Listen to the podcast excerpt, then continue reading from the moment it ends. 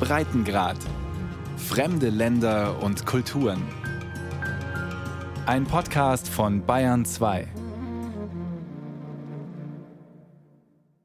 Dios bendiga a todos de Laredo, Texas. Bienvenidos. Auf einem schmalen Grünstreifen, direkt am Rio Grande, dem Grenzfluss zwischen den USA und Mexiko, wird demonstriert.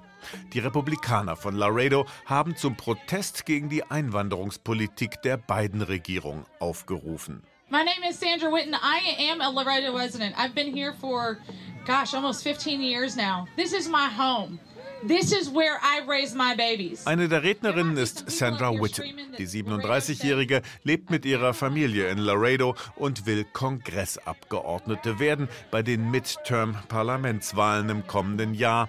Sandra wirbt für einen harten Kurs in der Einwanderungspolitik. Uh, unsere Städte sind überfordert, unsere Landkreise sind überfordert, unsere Wohlfahrtsorganisationen alle überfordert. Das ist so typisch für die Demokraten, ob sie nun fünf Jahre oder 80 Jahre lang regieren. Die sind das Problem, denn die haben das zugelassen. Die rapsblonde Sandra steht mit ihrer verspiegelten Sonnenbrille und in ihrem schwarzen Kleid auf einer kleinen improvisierten Bühne, die mit allerhand patriotischem Schmuckwerk aufgehübscht geklatscht wurde. Bei der Protestkundgebung wehen Trump-Flaggen, als sei noch Wahlkampf, Trump als Superman, Trump als Rambo, Banner mit der Aufschrift Build the Wall, baut die Mauer. Keiner der Teilnehmer trägt eine Maske. Jedes Mal, wenn auf dem Rio Grande ein Patrouillenboot der Grenzschützer vorbeifährt, brechen Jubel und Beifall aus. Die zahlreichen Redner beklagen durch die Bank, Laredo werde seit Beginn der beiden Präsidentschaft geradezu überrannt von Illegal Aliens, wie die Flüchtlinge hier genannt werden. So God did bless America. God did bless Texas. And now it's incumbent upon each and every one of us to go out and defend Texas Trotz der Schreckensszenarien, die am Ufer des Rio Grande beschworen werden, sieht Sandra Witten, die Kongresskandidatin, die Protestkundgebung eher als Warnung vor einer möglichen Zukunft. Das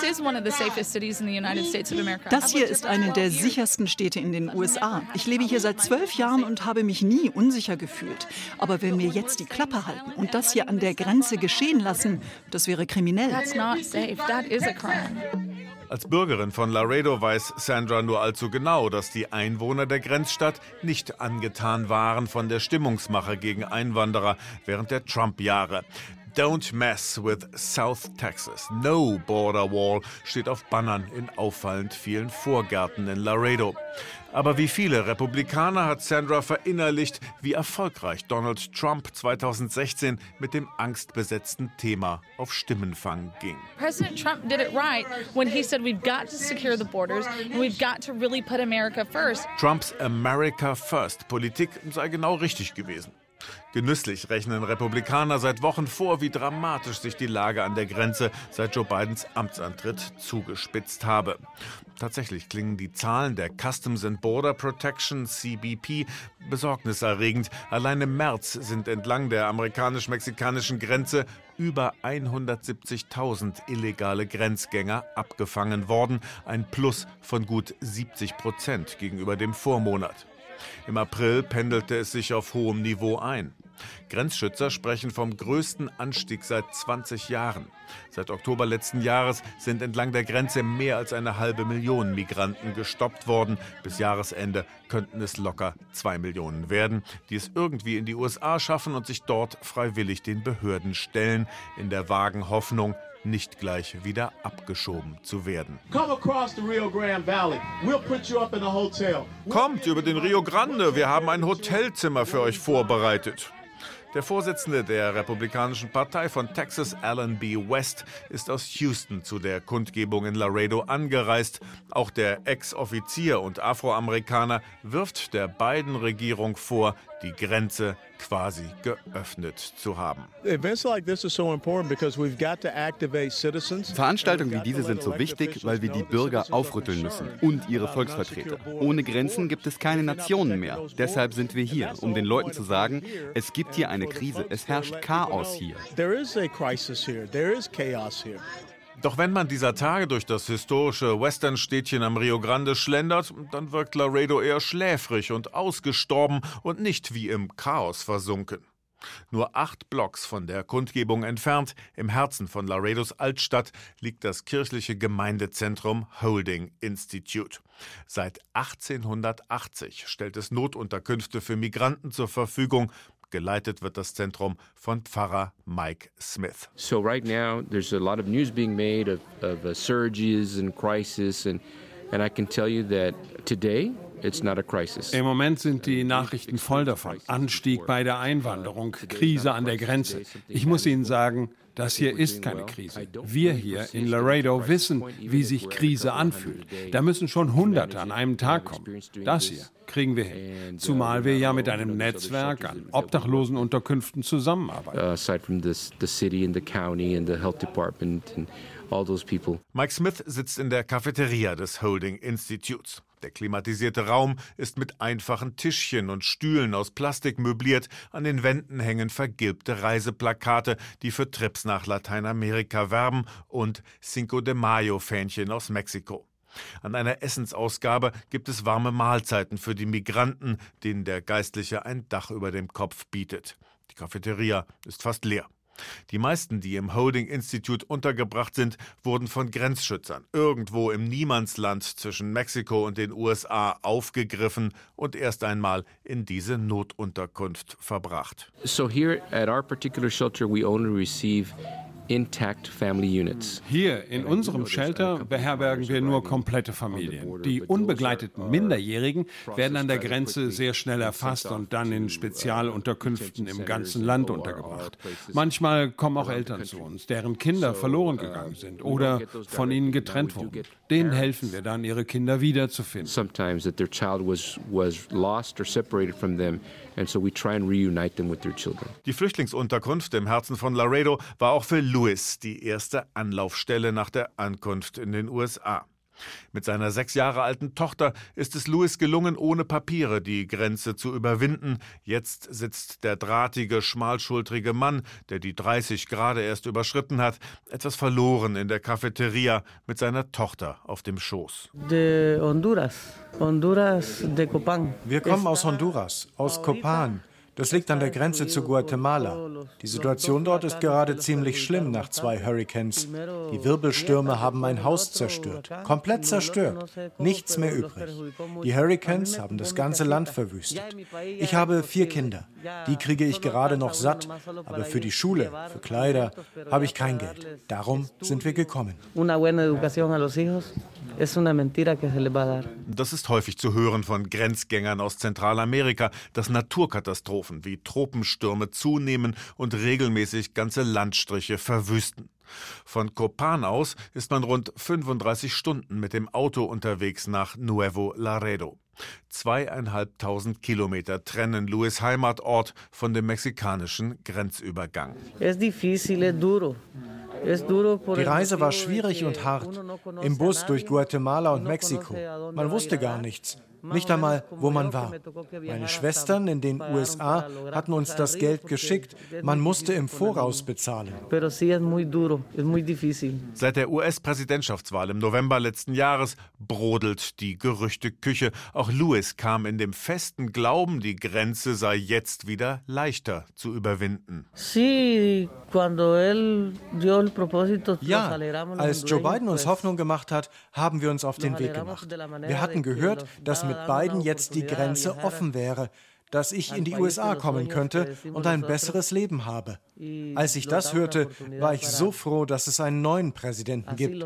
Dank Joe Biden sind wir jetzt hier. Ich hoffe, er wird ein langes Leben haben.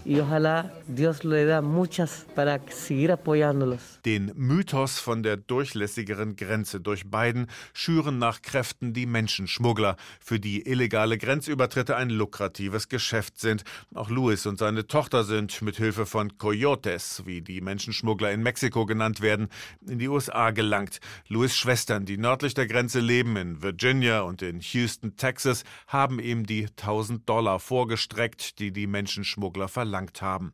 Jetzt will Louis schnellstmöglich Geld verdienen.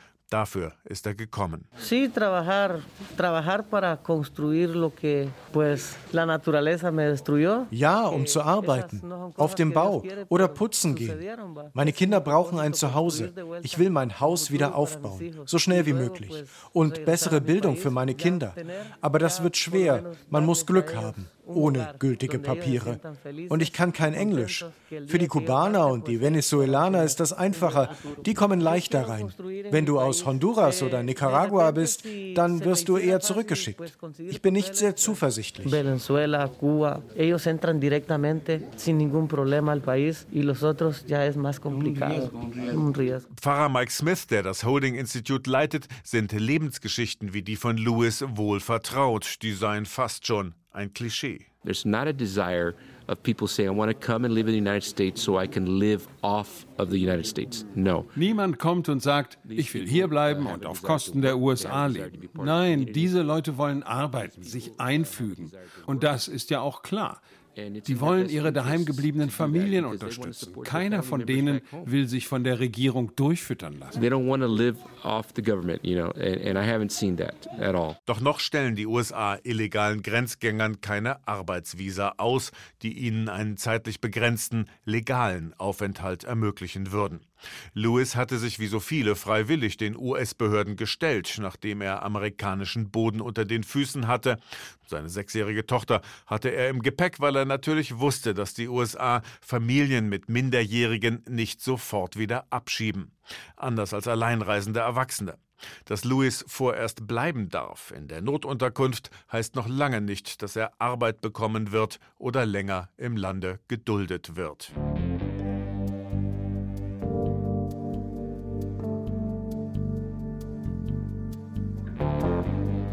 My name is Carlos Evaristo Flores. Uh, I'm an attorney that lives in Laredo, Texas. Mein Name ist Carlos Evaristo Flores. Ich bin ein Anwalt aus Laredo in Texas und ein Mitglied der Koalition gegen Trumps Mauer an der Grenze. Wir kämpfen weiter gegen einen Wall entlang der Grenze zu Mexiko. At the southern border of the United States with Mexico. Carlos Flores ist alles andere als ein linker Aktivist. Der Anwalt, dessen Kanzlei in einem gepflegten Vorort von Laredo liegt, vertritt die Rechte von Landbesitzern, die von der Trump-Regierung für das Mauerbauprojekt entlang der Grenze enteignet wurden oder noch enteignet werden sollen. What hangs in the balance, Sebastian?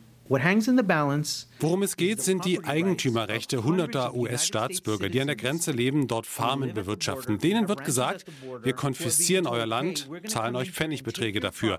Im Gegenzug gibt es was, was womöglich gar nicht funktioniert, aber vielen Menschen im Land ein stärkeres Sicherheitsgefühl gibt, weil man an der Grenze etwas entstehen sieht. so they can feel better about where they live. Carlos hat zwar mit Genugtuung zur Kenntnis genommen, dass die Biden-Regierung die Finanzierung von Trumps Mauerbau über den Verteidigungsetat zurückgenommen hat, aber er glaubt nicht unbedingt, dass damit das gesamte Bauvorhaben gestoppt ist. Aus Angst vor horrenden Entschädigungszahlungen, so der Anwalt, lässt Biden den Bau möglicherweise da weiterlaufen, wo gültige Verträge bestehen.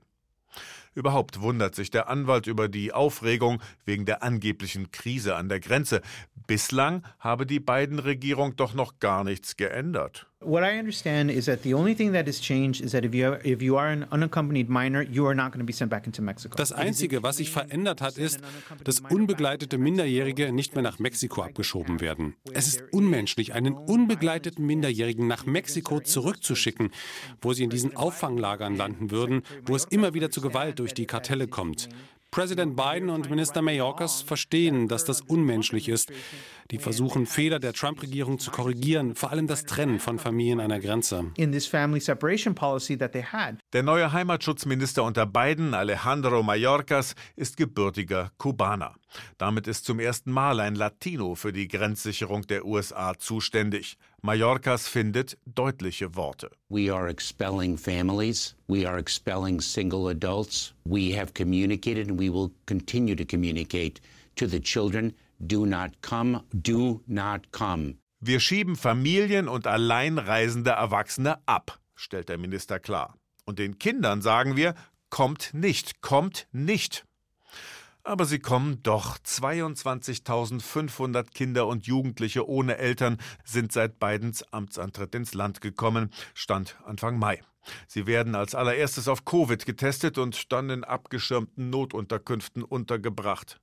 Nach massiven anfänglichen Unterbringungsschwierigkeiten hat sich die Lage mittlerweile entspannt. Im Verlauf des April ist das Aufkommen an Kindern und Jugendlichen um 88 Prozent zurückgegangen, berichtet die US Customs and Border Protection CBP. Entsprechend kriegen Grenzstädte wie Laredo von den minderjährigen Migranten gar nichts mit. Carlos Evaristo Flores muss jedes Mal schmunzeln, wenn er den Begriff Migranten hört. Laredos Bevölkerung besteht zu 96 Prozent aus Latinos. Im Alltag wird mehr Spanisch als Englisch gesprochen, was sich aus der Historie Laredos erklärt. Laredo, Texas is a city that was founded in 1755, I think it was. Laredo, Texas wurde im Jahr 1755 gegründet, noch bevor die USA ein eigenständiges Land waren. Auf der anderen Seite der Grenze liegt Nuevo Laredo. Wir waren mal eins, aber als der Rio Grande zum Grenzfluss erklärt wurde, spaltete das die Stadt in zwei. Der Bürgermeister des texanischen Teils der Doppelstadt, Pete Science, lenkt zwar nur die Geschicke von Laredo, aber diese Geschicke hängen auch stark davon ab, was sich am anderen Ufer des Rio Grande abspielt. we're an organism. I say, uh, you know, we, we, Wir sind ein Organismus. Wenn auf der mexikanischen Seite etwas passiert, hat das für uns wirtschaftliche Auswirkungen. Familien haben Angehörige auf beiden Seiten. Wir sind so verbunden, eine Region und trotzdem Patrioten. Wir als Amerikaner, Sie als Mexikaner. Wir respektieren und brauchen uns, denn unsere symbiotische Beziehung erhält uns am Leben. Das macht uns so einzigartig. In den zurückliegenden anderthalb Jahren hat die Corona-Krise beide Hälften von Laredo wirtschaftlich gleichermaßen hart getroffen. Pre-pandemic, uh, before uh, COVID hit 19, Laredo like in no other time in history was doing very very well. Uh, Vor der Pandemie, bevor 2019 Covid kam, ging es uns so gut wie überhaupt noch nie. Die Grenzregion hier, Laredo, lag jahrelang 31, 32 Prozent unterhalb der Armutsgrenze. Einer von drei Einwohnern Laredos lebte in Armut. Anfang 2020 hatten wir dies auf 19,5 Prozent reduzieren können. Das war unglaublich. To 19.5 percent. It's incredible aber eben nur ein Zwischenhoch. Auch Miguel Conchas, der Präsident von Laredos Handelskammer, klagt über dramatische Pandemiefolgen. We were enjoying 3.5 unemployment, I believe, uh, before in 2019. Wir waren 2019 bei einer erfreulich niedrigen Arbeitslosenquote von 3,5 Prozent. Historisch war das für uns eine der besten Zeiten. Wegen Covid schnellte die Rate dieses Jahr dann nach oben, weil die meisten Läden zumachen mussten. Da lag die Quote dann bei 14 Prozent. And uh, we saw unemployment go up as high as 14 percent. Der Hauptgrund? Die geschlossene Grenze.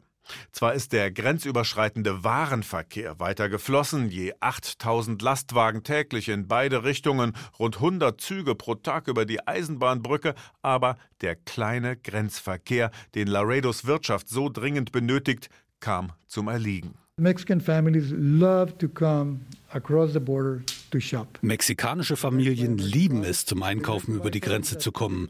Die kaufen gerne amerikanische Produkte.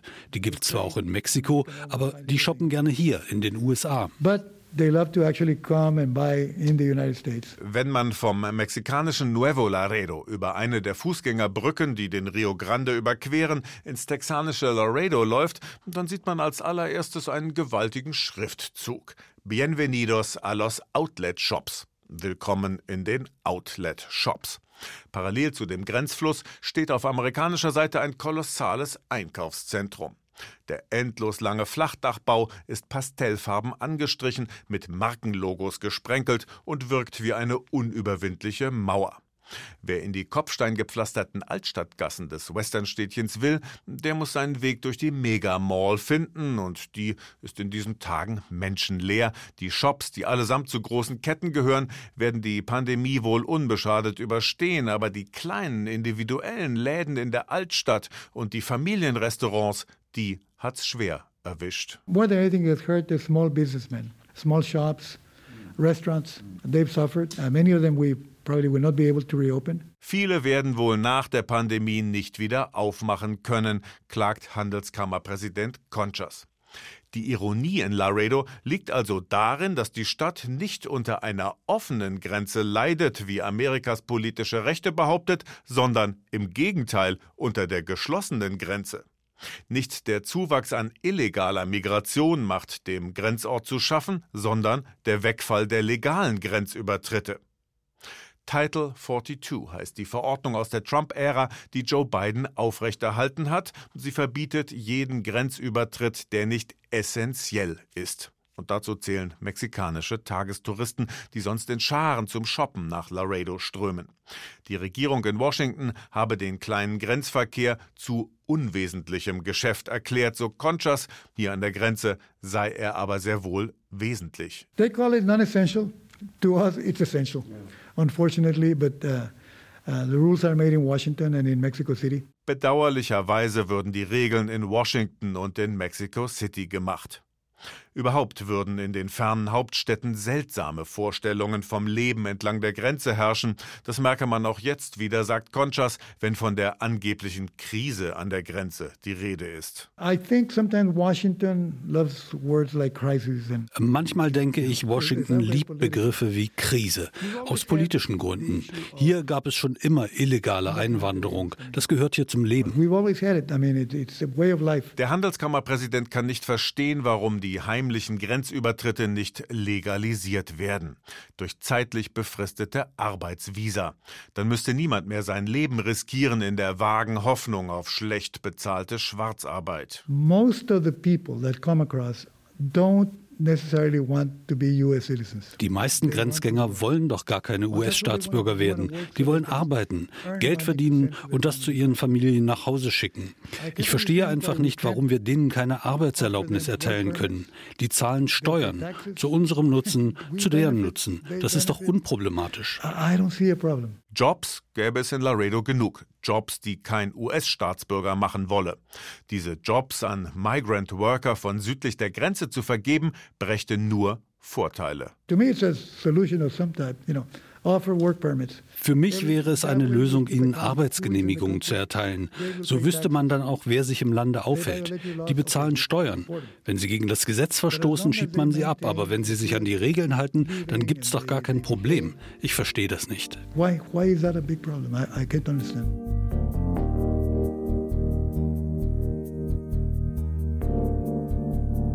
Ob die beiden Regierung das heiße Eisen Gastarbeiterprogramme anfassen wird, steht vorerst in den Sternen. Der neue US-Präsident hat aber erkannt, wie akut der Handlungsbedarf ist. Biden hat Einwanderungsreform zur Vizechefinnen-Sache erklärt und Vizepräsidentin Kamala Harris beauftragt, ein Gesamtkonzept zu erstellen. In Laredo wird Migrationspolitik made in Washington mit Skepsis betrachtet. Pfarrer Mike Smith vom Holdings Institute nimmt die vielen Absichtserklärungen, die er zum Thema Einwanderung gehört hat, so lange nicht ernst, wie sie schwammig und vage bleiben. For us, the solution to the immigration problem, the immigration issue, is that it right now it's a lack of clarity. Für uns liegt die Lösung der Einwanderungsproblematik darin, Klarheit zu schaffen. Die Trump-Politik kann man als unmenschlich kritisieren, aber die war kristallklar, unmissverständlich. Im Moment weiß niemand Bescheid. Ich würde Vizepräsidentin Harris bitten, Klarheit zu schaffen. Arbeitsvisa erteilen, dadurch den Überblick behalten. Die Shelter, die NGOs mit all ihrer Erfahrung direkt an der Grenze mithelfen lassen. And above all shelters, NGOs, the nonprofits on the border directly. Auch in Sachen Gelassenheit könnte sich die Politik in Washington eine Scheibe bei den Grenzbewohnern abschneiden, meint der Geistliche. Das gelte für die Regierenden ebenso wie für die Oppositionellen, die mal wieder Wahlkampf machen mit dem Reizthema Einwanderung.